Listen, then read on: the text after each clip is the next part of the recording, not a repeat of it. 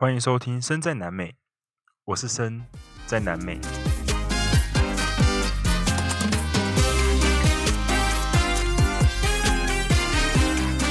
好，现在的时间呢是六月二十一号的晚上九点三十八分。我现在人在棍嘎，是我目前旅游到现在最喜欢的城市。棍嘎就是厄瓜多的文化之都，有点像是我们的台南。或者是像日本的京都那种感觉，对，所以，嗯，我觉得有趣的城市都不是在主要首都，诶，像我那时候去哥伦比亚的时候，我觉得美的近比波哥大好，然后我来到厄瓜多的时候，也觉得说，嗯，棍嘎比基多好，所以，真的，如果你们真的要来南美洲这些国家的话，一定要去哥伦比亚的麦德林。一定要来厄瓜多的昆卡，这是必须要来的。OK 啊，那我来简单的讲一下前几天发生的事情。好，地理课时间，打开你们的 Google 地图，我们来看一下。先看到基多，好，我从基多开始出发，然后慢慢的往下骑。我第一站是要骑到巴纽斯。那 Banos 就是他们的浴室跟厕所的意思。这个是一个观光城市，它被众山给环绕着，所以它四周都是山。它就在那个山山谷中间，一个很可爱的城市，然后也很干净。旁边有一个小瀑布从山上那样下来，所以你在这个城市里面二十四小时都看到瀑布。那那个瀑布旁边呢，也有那个公共浴池，有点像是哥伦比亚那个圣塔罗萨。哇，是我目前为止。觉得最棒的一个地方之一，对，然后，嗯、我晚上的时候就在晃晃嘛，然后也有去山上看一下夜景，但山上的夜景都要付钱，因为他们都是私人经营的，所以不是那种，哎，你上去看就可以随便看到的，所以我照一张相我就下来了。忘记讲最重要的事情了，我从基多出发的时候往巴纽斯的路上，我去了两个地方，第一个是在路上看到 Cotopaxi 就是他们在基多下面有一个正在冒烟的火山，对你你会觉得说，哇，基多是在赤道上面，然后整个厄瓜多也是在赤道附近，但是呢，你却可以在这个国家看到非常多的雪山，就那种山头上面是有雪的，通常在台湾是看不到的嘛，除非就是可能寒流来的那几天，嗯，玉山上才会下雪啊之类的。但是在这里的话是终年有雪，这是一个非常酷的体验。我就没有，我自己是才疏学浅啊，就是我没有什么什么经验，所以我会我会下意识的认为说，哦，赤道上的国家应该要很热才对啊。没有，我没有一天不是穿长袖的，因为它都是在两千八百公尺以上。OK，然后随便就四千。像我今天我今天去那个卡哈国家公园，还是哈卡。上面就是随便就四千了，然后有时候走一走很喘，哎，有点呼吸不到空气的感觉。对，然后在基多，我们那个坐缆车上去也是四千公尺，就是很难想象哎，四千随便就比台湾最高峰还高了。对，但是这里就很容易达到，所以有非常非常多雪山。那 Cotopaxi 就是一个正在冒烟的雪山，很酷哎，你骑下去就看到哇，雪山好漂亮哦。因为我自己是在滑雪教练嘛，我也很喜欢滑雪，所以我对雪这种。情有独钟的感觉，然后就看他在冒烟，就赶快停下来拍个照，继续往下骑，去哪里呢？吉罗多瓦，吉罗多瓦也是来到基多，来到厄瓜多必须去的一个点。那吉罗多瓦是什么呢？它就是一个火山湖，所以我那时候又骑骑骑骑骑骑到大概三千八百、三千九百公尺，然后骑到深山里面。Google 地图看起来很小，没有，然后骑大概就要两三个小时。我那时候准备要骑去吉罗多瓦的时候，我从那个城市绕上去嘛，然后绕到上面开始进山的时候，反正说：“哎，我的油怎么剩一半？够吗？”看了一下地图，还有四十公里，台南高雄的距离应该是够了。然后我就继续骑骑骑，哎，不太对劲哎，我继续往山里面骑，就是一个山绕过一个山，绕过一个山，绕过一个山这样子，然后往深处去骑。然后我在骑的路上没有看到半间加油站，对，全部都是贫瘠的路啊，就是贫瘠的那个景象。然后越来越冷，越来越冷。我的手套啊戴着，但是手指还是发冷。然后我的脚啊就在开始颤抖。我穿的那条雪裤是在美国买的，但是那一条是没有保暖效果，它只有防风。它有那个铝箔保保暖的效果啦，但是那个需要有先产生热才可以造成后续的保暖。所以我那时候穿了一件内搭裤，然后雪裤，但还是冷到不行。哎，没办法，所以我现在很担心，到时候我去 我去玻利维亚或者是去智利、阿根廷怎么办？然后骑其实距离没有到非常远，但是因为山路的关系，所以慢慢骑，风又很大，然后又很冷。最后我想说，哎，我的油好像掉了半格，完蛋了！我这样过去来回八十公里，会不会油不够啊？会不会遇上我第一次在路上没油的状况？然后我就经过几个小城市，那城市大概就几个小房子这样而已，甚至它是在山腰之间，你也过不去。好，我准备要往基罗多瓦那一条路走的时候，就是我要进去火山里面的那条路，大概还有二十公里了。我突然看到一个小店，然后那个小店外面是一个加油站的样子，但是加油站已经荒废了。然后我就想说，哎，应该有吧？我就去问那个老板，然后他就跟我说，有，当然有啊。等我一下，然后拿了一个大桶子出来，上面就是汽油。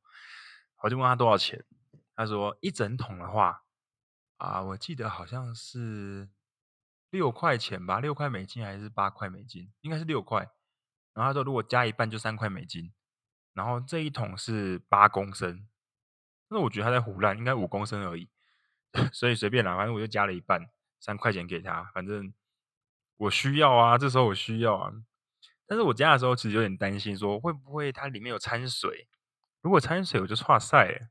因为我之前有一个朋友，他在秘鲁骑摩托车，他买了一台二手摩托车，结果我就持续有在关心他的状况嘛。有一天我问他说：“哎，你现在哪里了呢？”他说他的摩托车出问题。我说为什么？他说摩托车老板说你的车子里面掺了汽油跟水。所以他要整个引擎，然后整个油桶拿出来清洗，大概花了一万多块台币。所以我有那个阴影在，我想说，哇，该不会这种路边杂货店的汽油里面有掺水吧？就哇塞。不过目前骑到现在啦，是没什么问题啦，应该是还行。我也加了好几次油了，所以应该还 OK。好，那油充满之后就没有这个担心了嘛，没有这个疑虑了，至少不会越骑越心慌，越骑越紧张，不知道终点在哪里。然后油又一直在消耗，这样子。OK，那我就到吉罗多瓦了。到吉罗多瓦的时候呢，进去的时候他说：“哎，要停车费哦，要一块两块钱。”我说：“为什么啊？奇怪，就是为什么进进去里面要钱？他好像不是停车费啊，就是一个入境的那种钱。”我就跟他说：“很快，我进去出来很快。”哎，奇怪，他就没跟我收钱。然后后面的汽车在排队，就是给钱这样。那、我当然就看一下而已啊，我也没有说我要待很久这样子，我也没有要住宿啊，所以我就骑进去，然后停到那个停车场。那停车场离火山大概一百公尺左右吧，对，就是离我要看的地方一百公尺。然后那个时候我要把我的行李全部拿下来，因为我不可能把行李放在车上嘛，一定会完蛋，没有人在顾这个东西。然后安全帽，我好像就直接放在车上，我就不管了。但是我还是在视线看得到的范围内啊，就是我眼睛会一直在回来看一下看一下这样。不过很麻烦啊，我要把我的背包全部背在身上，大概二十几公斤吧，然后就这样走上去，然后看火山，看火山湖拍照。哎，吉罗多瓦超级漂亮，超级震撼。身为一个台湾人，有了台湾是有火山了，但是是没有这么高，也没有这么震撼的事情。所以你去看它，就真的就是这叫什么啊？这叫什么绿啊？啊，土耳其蓝呐、啊！它整个湖面就是土耳其蓝，然后四周围绕着火山，你就想象一个火山嘛，就是一个中间一个洞，然后被填满了水，这种感觉超级漂亮哎！从上面往下俯瞰，真的是超级震撼。虽然风很大，然后也很冷，但你会觉得说，嗯，还好我有来。我到目前为止。每一天出发都有收获，超级感动。早上起来有时候就觉得说啊，要出发了哦，然后平常心这样。然后到了中午、下午，骑了很久到达目的地之后，哎，被感动到了，整个情绪又往上提升，就觉得说哇，今天又有收获，好赞好赞，很开心。然后吉欧多瓦我大概停留了半个小时到一个小时。对，我通常不太会停留太久，因为我还有下一个目的地嘛，我还要再骑四十公里出去，然后到巴纽斯，所以我那天也一直骑车，然后又再骑了三个小时吧，对，到达巴纽斯，所以我那天骑了两百公里以上。对，我这三天大概都骑三百公里，每天都是这样骑。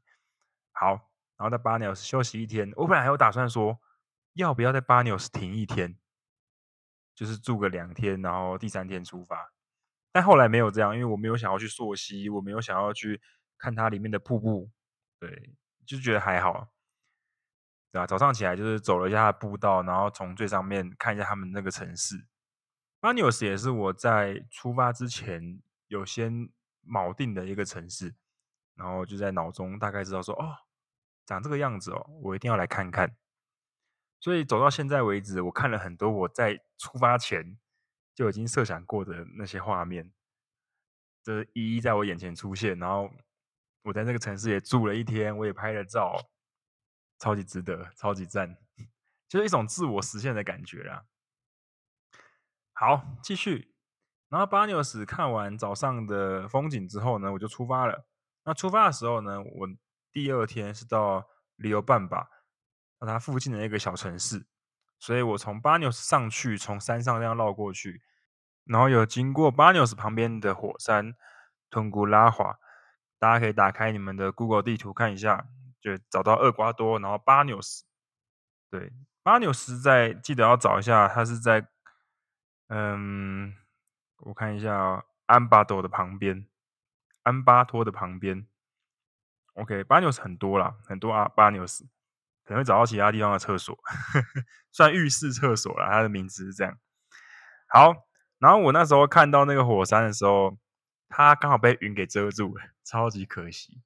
但是很多人会爬上去，我甚至看到他们那个 Google 照片是之前是有那种火山爆发的照片，整个山顶是红红的，然后在喷东西。哇塞，真的很震撼诶。像基多旁边也是有一个火山呢，他们有一个妈妈、爸爸还有小孩这样，这样这样取名字。那如果今天爆发了，造就造成很麻烦的问题。但是厄瓜多真的就是一个被火山给眷顾、被火山给环绕的国家啦，所以各式各样的火山都有。然后你在各个地方几乎都看得到，它的火山非常漂亮，它就是一个你可以想象，我前面有说过嘛，就是像。呃，富士山那样子，但它可能又更平缓，有一些可能比较尖呐、啊，像科多巴西就比较尖一点。对，那其他的可能就比较平缓，然后那上面可以种菜呀、上面可以就是然后耕种那些的，然后很多牛羊在上面吃吃草。到了中午、下午的时候，很快的到达了里欧半巴，这名字很酷啊。那我就在里欧半巴就直接找一个地方休息。原本七块钱的四人房，我跟他杀价到嗯六块钱。我一进去这个城市，我就觉得说，哎，我刚从最高的山下来，好热哦，因为刚好也是大太阳嘛。这个城市该不会海拔很低吧？因为四周都是山，而且有两个雪山。待会儿再说。然后我就想说，哇，太热了吧？然后这个城市给我的感觉就像很多灰尘，然后脏脏的、黄黄的，有点像是那种。嗯，美国郊区那种，呃，德州那种感觉，印象中那种感觉，对，所以它的地又比较大啊，那停车场就一定会有，就是那种旅店一定会有停车场。像巴纽斯那种观光城市嘛，它的地就比较小，路就比较窄，所以而且都是单向道，很多住宅或旅店是不会有停车场的，因为空间不够。那里欧半巴就一定有。然后呢，哇，中午真的热到不行。我找了一间旅店嘛，然后我就看了一下地图。哎呦，这里竟然有两千九百公尺高哎，那不是跟哥伦比亚波哥大一样吗？没错，那可能就是中午很热而已啊。我想说，完蛋了，晚上应该冷的要死。果不其然，晚上冷到靠背。我晚上是 睡觉的时候我拿棉被，晚上冷到最低多少呢？最低可以冷到四度还三度。我那时候睡觉的时候，洗完澡已经快不行了，好冷。然后我盖棉被，它棉被很特别啊，就是他们会有一个一层外面一层棉被毛毯，然后毛毯下面又有一个毛毯。我想说，那我要睡在第一个毛毯跟第二个毛毯中间吗？还是那两个毛毯都是给我盖的呢？对，我到现在还是搞不清楚。像我现在在棍嘎，我就是把两个都拿来盖，然后昨天睡得很舒服，很温暖。好，那我在旅游办吧的时候，我就拿毛毯。我那个四人房只有我一个人，然后那个房间的后面就是旁边那个玻璃隔出来就是一个舞蹈教室。非常奇怪的是，这个舞蹈教室的水晶灯大概过五分钟就会起来闪亮一下，哎，很可怕哎！为什么会这样啊？这是设定怎么回事啊？在大半夜没有人，它会那边闪亮，然后闪一闪就关起来。然后五分钟后再闪一次，很毛吧？然后我那个房间有一个彩绘的女人，对，她是花啊，然后女人这样，然后眼睛是非常大颗。我就想说，她会不会看一下，突然眼睛转到我这里？后面有突然亮起来的彩球，然后前面有那个眼睛会动的图腾，恐怖故事吧？然后，最恐怖的最不是这个，最恐怖的是我冷到不行了。就是我想说，应该带睡袋来的，这样可以就 保暖一下。我拿我的棉被、毛毯盖上去之后，再把其他床的拿过来盖，然后我再把其他床的棉被下面那一层毛毯再拿上来盖。可是我睡觉的时候，我还是只能卷曲成一颗球，因为我没有穿内搭裤嘛。我后来有去穿了，我还穿我的帽 T 这样一起睡，但是我的脚掌都是冰的，脚趾都是冷的。我想说完蛋了，我一定睡不好。然后我睡醒的时候发现，哎，我还是卷成一颗球，但是可能睡眠品质就没有很好，冷到不行啊，真的是。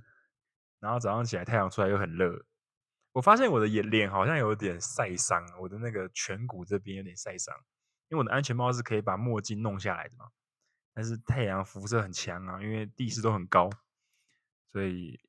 在极多的时候就发现，哎，我的眼睛下面就是泪窝那边好像长点东西，不知道是干燥还是怎样。对，就只能一直擦乳液，然后我也没有买 防晒，随便了。好，那那一天在旅游办吧，最让我惊艳的是，我骑到他们整个厄瓜多最高的山，叫做 Chimborazo。那一天已经先 check in 完了嘛，所以东西都放着，我就带着我的包包，然后简单的 GoPro、简单的手机、充电器、充电线，然后就出发了。吃完午餐之后呢，我就慢慢的往上骑，距离没有很远，大概也是四十公里左右，还骑错路。然后我骑骑骑，突然一转一个弯，哎呦，我的眼前出现雪山了，那个雪山超级漂亮。然后继续骑骑骑骑，才骑到上去之后，原本旁边都有树有牛，然后还有草泥马。就是羊驼很开心的，一直跟他玩，一直叫他，然后继续骑，继续骑，哎，发现你往山里面走嘛，然后溪流峡谷啊，很壮阔的山啊，慢开始慢慢的树变少了，取而代之的就是一些比较矮的植被，因为温度太低了嘛，然后距高度又太高了，所以开始就是慢慢的开始经历了荒芜，然后岩石碎石这样子，然后地上开始天坑出现，就是地上一坑一坑一坑的。可以去看我的脸书粉丝专业或 IG，我有 po 那个所谓的天坑，那那个天坑就在琴博拉索的路上，所以你骑车也不可以看得很入迷啊，就是哇风景好漂亮，砰，你可能就跌倒了，因为你踩到天坑跌倒。好，然后最后我就是慢慢的骑到了琴博拉索旁边，整个琴博拉索最高多高呢？六千三百公尺，你能够想象吗？台湾最高峰是三千多公尺。等于是它两倍，超级难想象的吧？那我在哪里呢？随便也是四千多公尺，超级冷。我只有穿一件短袖跟雪衣就出发了，因为一开始太阳还蛮大的，我想说蛮热的吧，但手套还是有戴着啦。对，然后 我就这样拍照，哇，很震撼呢！在这里真的看到雪山，我在赤道上面，我在厄瓜多哎，结果一堆雪山在这边。哇，真的是很很特别的、很特别的经验。对吧？我这辈子都不会忘记这几天在雪山的际遇跟 这么这么震撼的风景。可能很多人会觉得说，到底要怎么样去定义旅游？你去想哦，如果你今天去环游世界，那你必须要做什么事情？你你今天听到一个人去环游世界，你会很好奇说，哎，你你是去了很多地方吗？还是你在一个地方待了很久？还是你每天每个点都这样跑？还是你去一个国家，把他们每一个城市都走遍？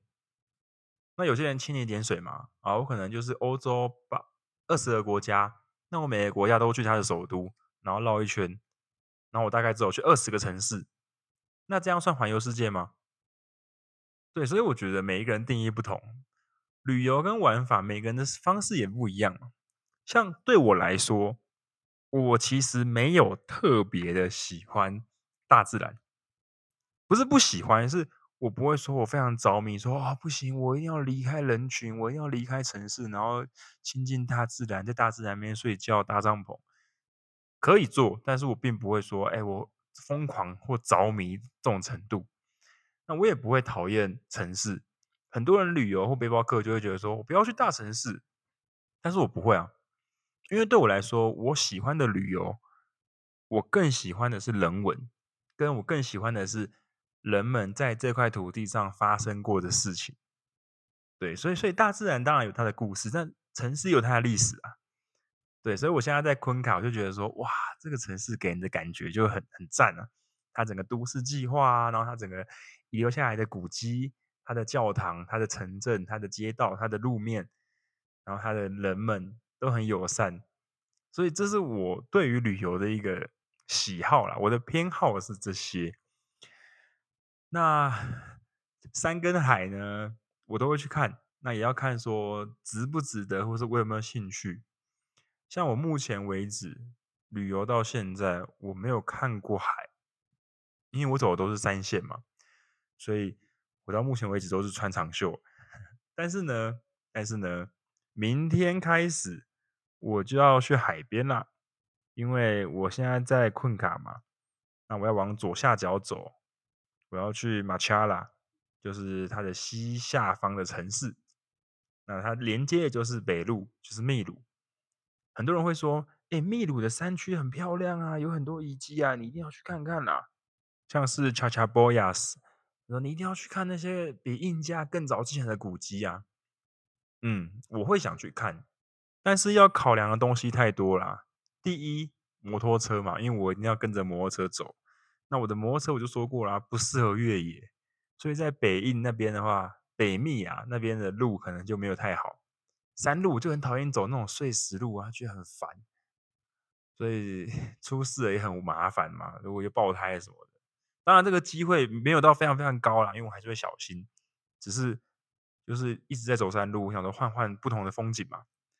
海线人家说很无聊。啊可是我还没看过啊！如果我今天看个三天无聊，我再捞到海边去，我再捞到山上去，这样就好了嘛。但至少我想要走我想走的路啊！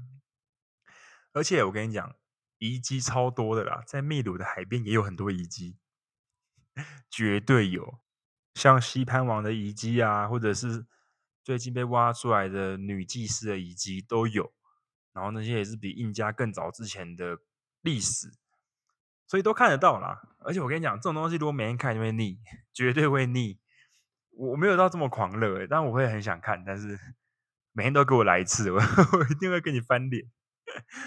我还是想要去海边。我跟你讲，秘鲁的海边很特别，秘鲁的海边是最近的冲浪圣地，很多那种冲浪高手都在那边玩，所以我想去看看啊。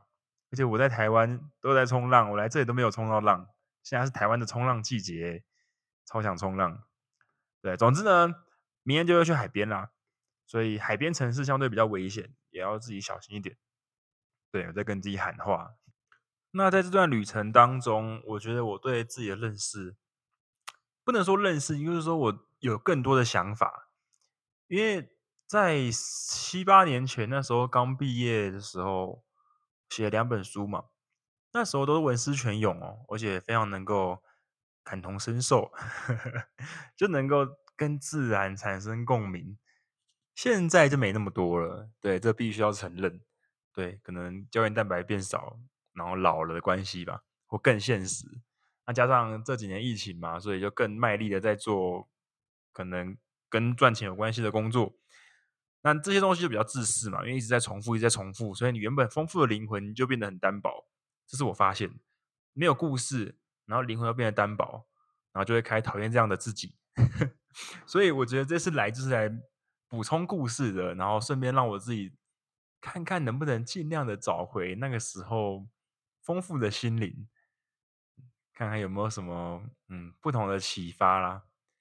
举个最大的例子啊，就是最大的不同就是不是最大的例子，对，不是举一个最特别的例子啊，最大的不同就是我那时候二十三岁，然后我来可能来越南旅行啊，然后去那些荒地啊，我会在意他们的文化，在意他们的历史。对，那我现在二十九岁，快三十啊，然后我来南美洲旅行，一样会在意他们的文化跟历史。但我会多问一件事情是：哎，他们的基本薪资多高啊？哎，他们的房价多少？这个区域跟另外一个区域 房价差在哪里？你知道？就是我们这个年纪，很多同学已经结婚嘛，很多同学已经开始买房子。当然，这个也是我两三年前有在关注的事情。只是我不想被自己绑住啊，就是背房贷实在是……对啊，所以我就是我目前是想说，等我回去再说啦。但是也因为有在接触这件事情，那这个就成为我心里的，你知道，一个新的东西嘛。那我来这个地方的时候，当然也会注意到这些东西，因为是在台湾会注意的事情，所以来这里会注意。但这些东西是我在二十三岁绝对不会去在意的事情，绝对不会。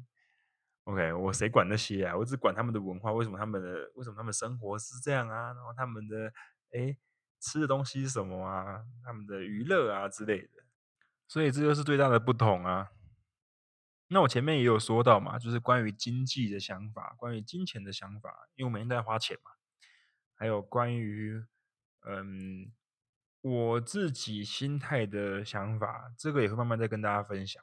这蛮值得记录下来的啦。管你们有没有要听，我就是想要把它记录下来，然后用讲话的方式。像我自己在记录东西，第一个就是手机的笔记本嘛。第二个呢，来不及的话，就直接用语音备忘录，直接把它录下来，然后再转成文字，这就是我习惯的手法。我不可能拿摄影机在那边拍嘛，没有意义啊，对我来说。所以我觉得 Podcast 一方面来说可以分享给大家，另外一方面来说就是我记录我的生活，然后把我想讲的东西记录起来。如果到时候我要出书，我要集结这些过程的话，我就可以从我现在在讲的语音里面截取出内容。对，你就说啊，我都听过了，干嘛买？诶，没有没有没有，我跟你讲，那个才短短二三十分钟而已。我每天都有写记录，我每天都有写日记。对，就是诶，我到底发生什么事情，然后心情怎么样，我就把它大概写下来。这是我出去旅游的习惯。然后还有照片嘛，对，所以绝对不是只是单纯听，你知道就可以享受，就可以了解全面的，不可能。一定还要搭配更细的内容，还有图片去辅助，那才会能够更全面的了解说，哎，你的生活到底长什么样子？你到底在旅游的时候发生什么事情？会比较了解，比较清楚啦，也比较有趣。好啦，那我觉得这一集讲太多了，就还有很多东西没说，我再分下一集再跟大家分享。然后我会再做一些比较有趣的内容，因为每天讲这些旅游故事，我怕大家会觉得很腻。